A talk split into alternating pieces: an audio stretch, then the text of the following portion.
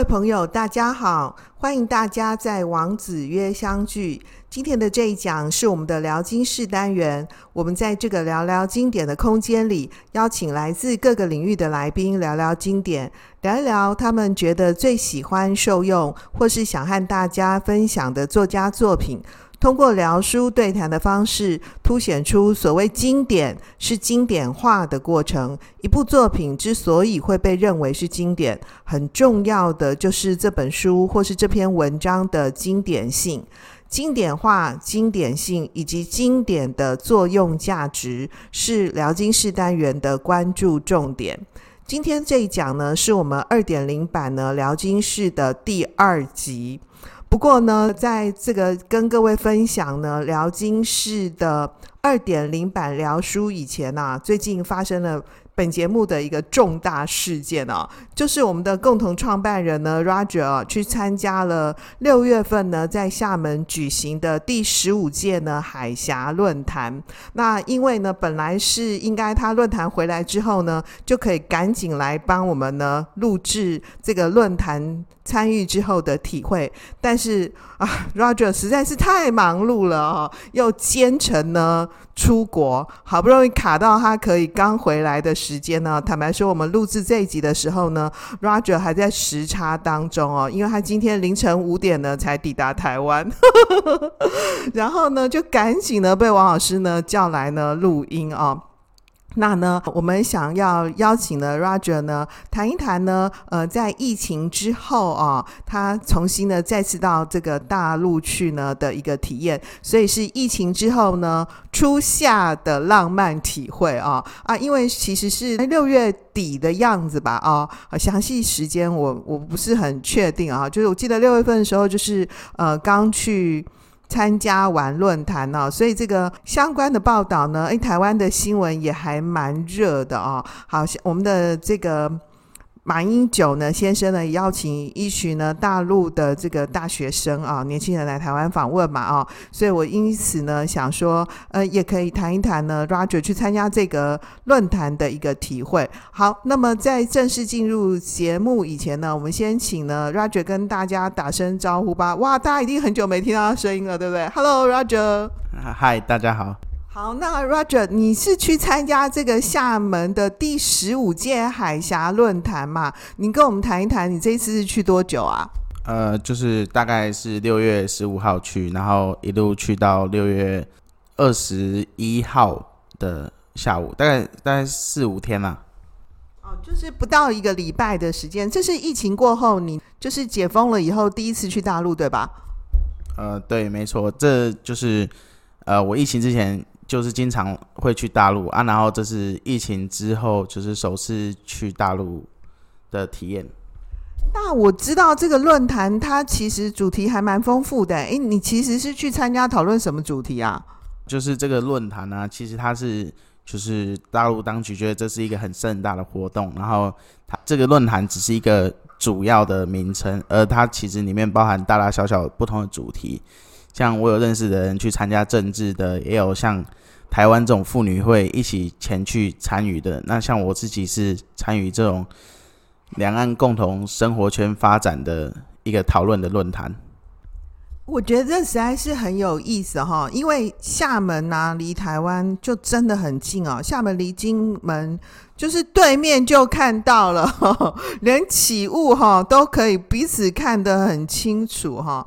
啊，你这一次去呢，就是因为您刚刚提到说这疫情之前你就有很多这个往返大陆的经验嘛哈，那这一次去厦门呢，你觉得这个疫情前后，你觉得这个对比的感受觉得怎么样呢？就是疫情前，然后我大概是去过几个地方，大概有香港啊、珠海、深圳、上海跟内蒙古一个呼和浩特，就是一大堆地方啦。反正其实我觉得啊，就是大陆在这几年发展，其实它每个城市渐渐发展的样子会越来越像，就是其实就是该高楼大厦。说真的，其实会丢失它本地的特色。然后在疫情之后，我这次去去到厦门市这个地方。那厦门其实它跟金门差不多大。那其实我们看厦门发展也一样，它就是很像台北市这种大都市，然后一堆高楼大厦啦、高架桥，然后车辆通行很多。那其实我觉得疫情前后，在他们这种硬体的发展，就是这种城市的东西，其实我觉得变化不大，不会到太大。但是就是我们个人对于他的这个大陆地区的感受，其实是变化比较大的。哎，这是什么意思啊？是说，其实就是您刚刚提到说，城市会渐渐的失去它本来的风采，就是因为现代化以后，大家都盖了高楼大厦，高楼大厦就一栋一栋越来越漂亮嘛。啊，这个高楼大厦反正就是这样，可能就越来越智能啊，然后越来越。嗯，怎么样？资讯的那个就是效能，电子的那个设施啊，会更来更加进步，什么都是那种电梯化。那你觉得这个地方会越来越像，就跟我们生活的空间是一样的？那难道疫情之前，他们那个房子的那些硬体的那个建设，不是也就都还蛮进步的了吗？特别是大城市。呃，对，这种硬体，我觉得建筑这种其实就是到最后都一样，就是一样，就是还是那么进步啦。但是我觉得其实这几年最大的变化，应该是他们这种生活方式的改变，以及这种软体支付之类的。像在疫情之前，我去至少大部分的商家都还可以用人民币进行支付嘛。那是，但是到疫情之后啊，现在其实。就是在疫情之间，就是两岸中断的交流，就是因为没有交流，缺乏交流，所以我们开始对未知产生了一些害怕跟恐惧。那到现在，像我这次去，我就必须几乎所有商家，连贩卖机都只能用支付宝或微信去支付。那像台湾人过去，支付宝就一定要实名制，然后到那边才能绑定，就是你自己的国际的信用卡。啊，像微信，即使你身份认证之后，还是不能绑定国际的信用卡，那你还是只能就是在他那边申请一支电话，然后去银行开户才能用微信。那像这样，就是这样，我觉得其实对其就是不是在大陆境内生活的人不太友善。哦，我懂了。你的意思是说，就是是疫情前我们去大陆的时候，哎，对嘛，我们就是付人民币。王老师也是的哦。哎，其实我疫情之前呢，去大陆的时候。就已经他们的支付就已经蛮发达了，就是有一些卖场就都是用这个手机支付的方式。我我那时候不太知道说，你刚刚说是支付宝跟微信支付嘛，哈，那呢就是有朋友就直接帮我刷卡了，刷了他的这个钱，帮我买了单，然后我自己要使用的时候就是用人民币，人民币它会找零，虽然有一些地方。好像大家都有收，它可以让你选选说你是呃要哪一种支付方式，有点像我们在 Seven 这样，你可以用 Line Pay 啊，或是用哎现在很流行用一个叫 P 叉 Pay，对不对？哦，我觉得全联好聪明哦，好会赚钱哦，而且他现在又买下了大润发哦，就是你可以选择用这个 Line Pay、P 叉 Pay，也可以选择用刷卡，或是你可以付现。我过去是去大陆的时候都是像这样，现在据 Roger 说是都不行，是不是现那个现金几乎是不收，对吧？就像他们那种路边的一般摊贩，基本上有时候你给他一百块人民币，他根本找不开啊。他你只能刷给他，或是就说他们都说我扫你或你扫我这样子嘛。那最后就是有点失去货币的功能。现在大家都是手机支付这样子。哦，所以它的这个支付方式已经是一个完全的无纸币的支付方式了啦，哈。那这样子的话，对于不是长期在大陆生活的朋友来说，哎，我们应该这样讲吗？对于这个外来客，就显然不是。那么的友善，所以我过去去的时候，都是我大陆的朋友为我解决了像这样的问题。那您是说是要办一个他的手机号码，是怎么样啊？就是如果你想要开通微信或是支付宝，其实它这种软体都是两个功能，一个是我可以扫人家的 QR code，一个是我开 QR code 扫给人家。那主流都是商家应该有一台机器可以扫你的 QR code。而你要产生你的 QR code 的条件，就是你在大陆要有一个银行账户，然后里面有钱，他才能去扣款。那要有银行账户的前提就是你要有一只手机，然后你拿你的大陆的电话去银行开户，然后他因为现在追求治安还有防洗钱嘛，所以他都会要求你在开户的当下验证你的手机就是绑定你的账户，这样子做比较好的这种金融的控管以及这种防治洗钱的做法，才能有效的就是就是防治洗钱啊。哎，可是据我所知，好像是你要去银行开户，不是路人甲乙丙丁都可以开户。哎，你就算是手机有绑定你的真实的姓名跟你的，就是我们现在所谓的个资啦，哈，那个用我们的证件去认证以外，好像是说要有在大陆有工作、有持续性的这个收入的人，而且要有收入证明哦，工作证明的人开户。哎。那结果您的那个理解是怎样啊？呃，据我所知，就是有特定的银行是可以，就是比较容易开户的。其实就是真的只要准备手机，然后去那边绑定。但是就是那些银行那种评论可能没有很好，但是就是对于来我们来说比较方便。那像中国比较大的银行，可能就会有比较严格的限制，像。跟我同团的人，他就是去比较大间的银行开户，然后他前面虽然只有四个人，然后都是要开户的，但是他早上光等到他之前，他就排了四个多小时这样子。哇，四个人开户，然后就是排了四个小时都还没开到哦。对，就是我们要吃早餐之前，他说他要去开户，然后他就去银行抽了号码牌，他排第四个，然后到中午吃午餐。但我们快吃完之后，他才回来他说，我等了三个多小时，快四个小时，他才开到户，而且他自己在办理的过程也等了一个多小时，因为要认证什么，就是一些东西跑过程，就是让他坐在那边等待这样子。哦，其实我在台湾开户啊，现在在台湾开户也变得非常的。繁复繁琐啊，不过这些就是为了怕洗钱嘛，对不对哈？刚刚那个必要的问题，不过哦，排一整个早上也真的实在是太久了。不过话说回来啊，支付工具要绑定银行的扣款账户啊，这件事情，其实我真的觉得。有没有可能有一个比较妥适的解决方式哦？这就是得拜托金融机构自己想想了。我们这种麻瓜，我们就搞不清楚。而且为什么会有现金居然不能用哦？这好像是近期去大陆的朋友，如果你没有自己独立的支付工具呢，大家共同的体会好像也不是 Roger 一个人。我我好像身边也蛮多朋友这样子跟我讲。诶，除了这个支付工具哦，觉得这有一个很剧烈的改变哈。哦天哪！那呢？除了这件事情以外呢？那 Roger 还有没有觉得，就是疫情前后啊，你感觉比较不一样的地方？就是除了这个支付付钱的这个地方，就我想有钱都付不出去。哇塞，我觉得这个摩擦力好高哦。哦，就是疫情前后，其实我觉得最直观，一开始是人呐。像我们也是一样嘛，就是全世界的疫情这件事情，所以其实大部分人都戴起口罩。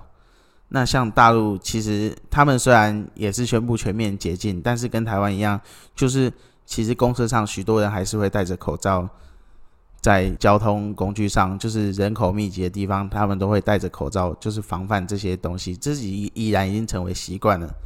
那其实疫情前后，就是还有这个物价的问题啊，像。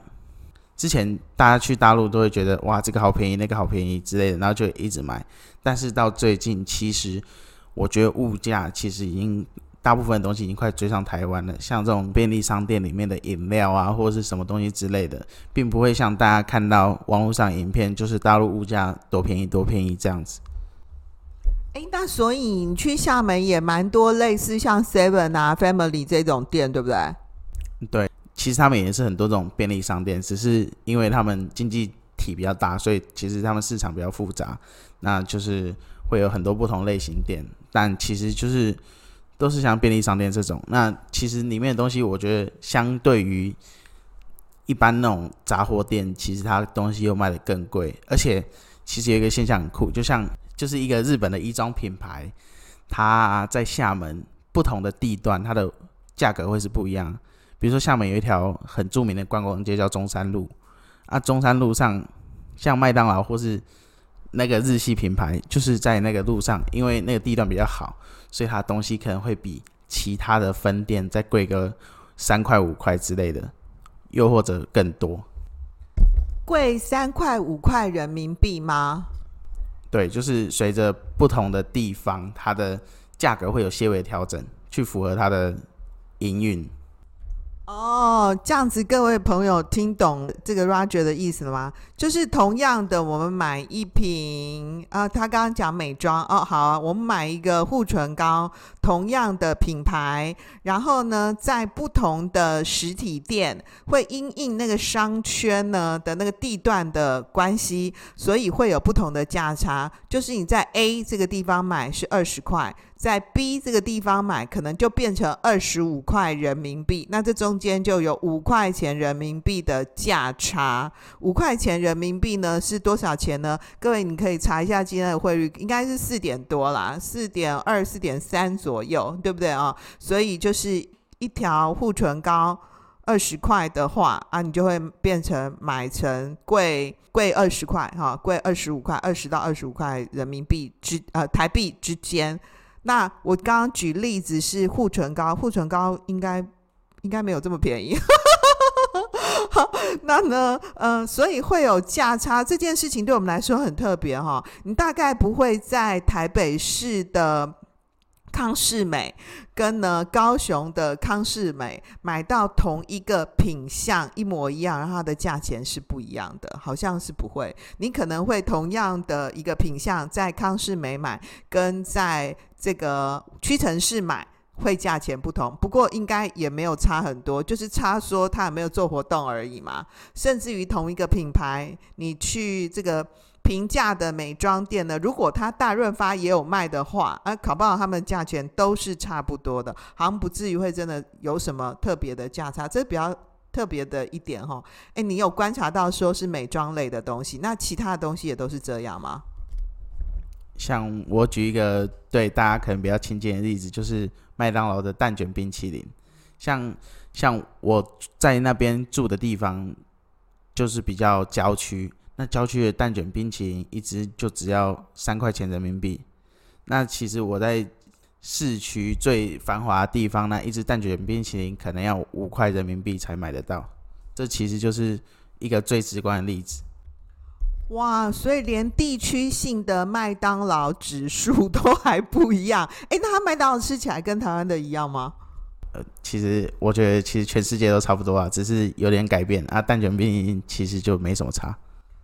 不过因为我觉得麦当劳啊，大陆各地的麦当劳跟台湾的麦当劳吃起来是一样的，不过肯德基不一样哦。大陆的肯德基跟台湾的肯德基非常的不一样。大陆的肯德基真的蛮特别的。各位如果有机会去大陆不同的城市的肯德基还不一样，它就是非常的在地化。我觉得肯德基还蛮聪明的。那呢，所以如果你有各位朋友去大陆的话，你可以体验一下你那个当地的肯德基啊，非常非常的不一样，非常神奇啊。那这个物价消费的这个价钱标定的不一致啊，会。因应它的这个商圈跟地点的特质呢，跟需求去做调整啊，这是呃 Roger 呢觉得这个台湾跟厦门呢有一个蛮大的不同的地方哦，而且支付工具的一个改变哦，就是随着因为疫情的关系，所以大家改成线上购物嘛哈，然后线上支付，那么对于不是长期居住在大陆的朋友来说，我们在去大陆玩的时候，就会觉得，嗯，这个在付钱上面的这个摩擦力呢变得很高。那至于这个建筑呢方面的话，其实疫情前后都还是蛮漂亮的。而且你有没有觉得现在漂亮的房子跟漂亮的路越来越多了？对啊，就是他们今年这种比较推广这种改善，所以就是会越来越好了。特别是那个城市治理啊，上面哦，就是那个路啊，修整的都真的好漂亮哦，哈。然后或者是那种嗯，交通号志，它就会越来越鼓励大家，诶，或者是规范大家，就是车子不可以停在骑楼上面啊，不然的话，以前我看那个骑楼。都会比较，就是有脚踏车就真的骑在那个骑楼上面。然后疫情之前啊，就是我记得是农历的时候开始疫情吧。那那一年的那个暑假，我都还有去大陆啊。那呢，我都觉得就是整个交通的规范比以前进步超级多的。大陆就很提倡一种叫做什么文明。文明城市哦，还是模范城市之类的哈，那就是鼓励民众们呢，大家就是要自己爱护自己的城市嘛哈，要好像就是有点那个比赛 PK 那样啊，谁可以获得那种模范城市就比较光荣嘛哈。我觉得这个地方倒是也还蛮好的哦。好，那除了这些以外呢，诶，Roger 可不可以跟我们比较一下那个金门跟厦门呢？他们两个。就很近嘛，可不可以跟我们说说，就是你你你对于这两个地方的比较，或是土地啊、人口、交通各方面设施上面的？好，那就是我在去海峡论坛之前，其实我对就是金门跟厦门就是很好奇，所以做了一些比较这样子。那先讲一下，就是厦门市是一个行政区，它是一个市嘛，那它有六个区，那厦门市组成是由翔安、同安、集美、海昌、思明跟湖里六个区组成的。那厦门其实有两个区是在厦门岛上，思明区跟湖里区在厦门岛上。那由这六个区就是岛内岛外组成整个厦门市。那厦门岛这个岛本身跟金门岛其实差不多大啊，金门还比人家大个几几平方公里这样子。那但是啊，他们从人口开始比就。会差很多，像金门户籍登记的人口大概十四万，金门是十四万嘛，那厦门其实常住人口，听当地的人说，大概今年已经快要超过四百万了。哇！那其实就两个岛的人口密度来说，就已经差距很大。那像我最直观的体验，就是在金门，你点到点最多不会超过三十分钟。即使它在岛的两端，也不可能超过三十分钟，很难，除非塞车。但是在厦门，随便离不到三公里的地方，可能就要开车半小时，因为他们的交通有很多不同的方式，像它有地铁、有 BRT、有高架，它几乎很多地方都有高架，因为它要维持整个城市的运作，要同时有绿化，所以说它很多。以高架方式取代平面道路，这样它可以种植一些植物啊，然后减缓就是城市环境给地球带来的压力。所以说，他们其实随便一个地方点到点就是走高架，像高速公路这样，然后就是要三十分钟以上。即使在同一个区，就像厦门岛里面的同一个区里面都要三十分钟，而金门其实从东到西或者从北到南这样。根本不可能超过三十分钟，甚至金门连一条高架桥都没有，除了金门大桥这样子，所以我觉得这是很直接的差距。哎、欸，你刚刚说三十分钟的距离是指说开车或骑车吗？对，就是开车。以开车来说，像我们在厦门都是坐游览车，所以说其实我们每去不同地方参观，中间的搭车时间都超过半小时，基本上。哦，那所以就是厦门，因为人这么多啊，所以它就是要有不同的高速公路，然后要有 BRT 轻轨嘛，对不对？好，公车，公车哦，就是那种，那它公车也都是低底盘的吗？对，它 BRT 其实就是像台中那个 BRT，就是公车捷运系统。嗯、那它就是以厦门来说，它专门建了一条高架，就是让公车去跑。那有点像我们捷运，你进站然后去搭公车，那也是低底盘的，就是其实是台中的进化版啊。哦，那因为它要疏通这些这么多的人流啊，然后又要保护那个城市，要让它看起来比较干净啊，环保爱地球嘛，对不对？所以要做更多的那个节能的考虑。然后因为人这么多啊，所以就是各式各样的交通设备，为了更方便大家。通行，那所以也因为这些交通设备，你总是要等车要进站嘛，对不对？然后进站出站，然后买票或干嘛验票，这些都是要花时间的啊，所以就很容易就超过三十分钟啦。是是这样没错啊，就是我觉得一方面是因为他们人口密度高，所以他们的房屋之间很密集，他们规划道路就会比较蜿蜒曲折，而且就是据我所知，因为他们的。路上的车很多嘛，所以说其实他们红绿灯相当密集。像在靠近机场的郊区，你走四百公尺大概也要走五分钟，因为其实红绿灯四百公尺可能有八只这样子。哇，哎、那我觉得很不解。这样比起来的话，其实金门就没什么建设，因为他人很少，他也不用建设啊。对，其实你两者去看，金门相对是很原生态的，但是其实这也是金门特色之一，因为金门它其实富含非常多的文化，而且生态这种东西，像金门有水獭啊，这也是台湾本岛比较缺少，那是野生的水獭这样子，就是。金门虽然发展的不多，但是它保留了其实很多原生态的东西，像一些闽式建筑啊，或是洋楼，那种落番的人回来建的洋楼，这些都被保存的很好。但是像厦门，其实他们早期对这种东西比较不重视，所以有可能古迹修复修复的就是变得很现代化的楼房。但是最近也是开始重视这一部分文化的东西了。那你说那是厦门岛离金门岛比较近，是不是两个很近？这样，就是厦门岛跟金门岛，一般来说我们会说他们大概相距三公里最近的地方，但是在就是潮水退之后，其实这个大陆棚最近的地方其实可能只有两三百公尺，就是你从厦门的海滩。跳水游游游游三四百公尺，你就到金门，然后走一走就上金门岛了。好扯哦，真的好近哦！所以各位，你就可以听 Roger 的描述里面哦，就可以发现说，其实保存哦古迹好了，或是保存原生态哦，跟呢这个所谓的进步文明啊。或者是所谓啊，我为什么要加上 quotation 呢？哈，就是所谓的这个进步啊，文明，其实经济发展是一个很重要的拉扯，因为我人就这么多嘛，我没有更高科技的。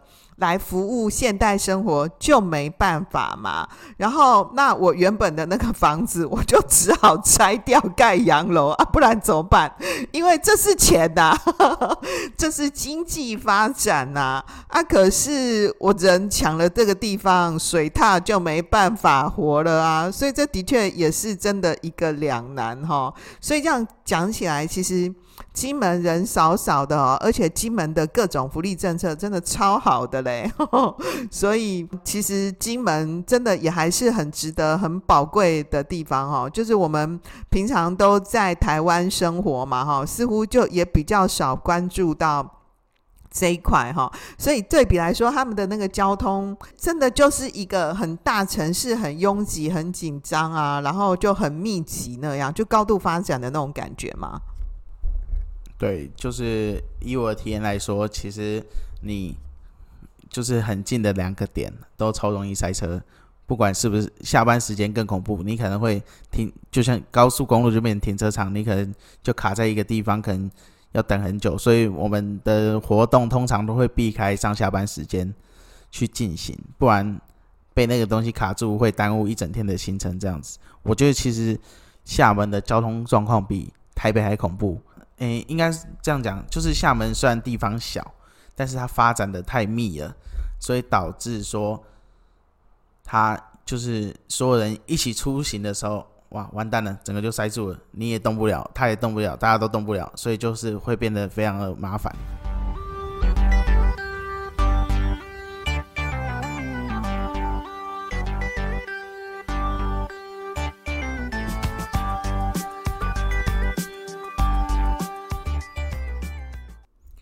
今天的重点整理，Roger 呢，这次呢是疫情之后再度呢登上了这个大陆的土地啊。疫情之后的初夏浪漫体验呢，因为收获非常丰富啊，所以因此呢这一集跟 Roger 的对谈呢，我们将分成上下两集来跟各位分享。除了今天的这一讲以外呢，下一个礼拜呢的同一时间呢，我们会播出呢访谈的下集。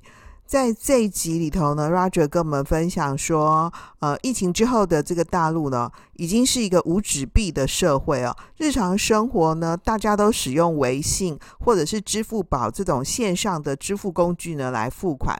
多数的商家呢，已经都不收人民币现金了，那当然也就没办法找零啦。所以，如果你是单趟呢到大陆旅游的朋友呢，在付钱的时候呢，可能会摩擦力蛮大的、哦。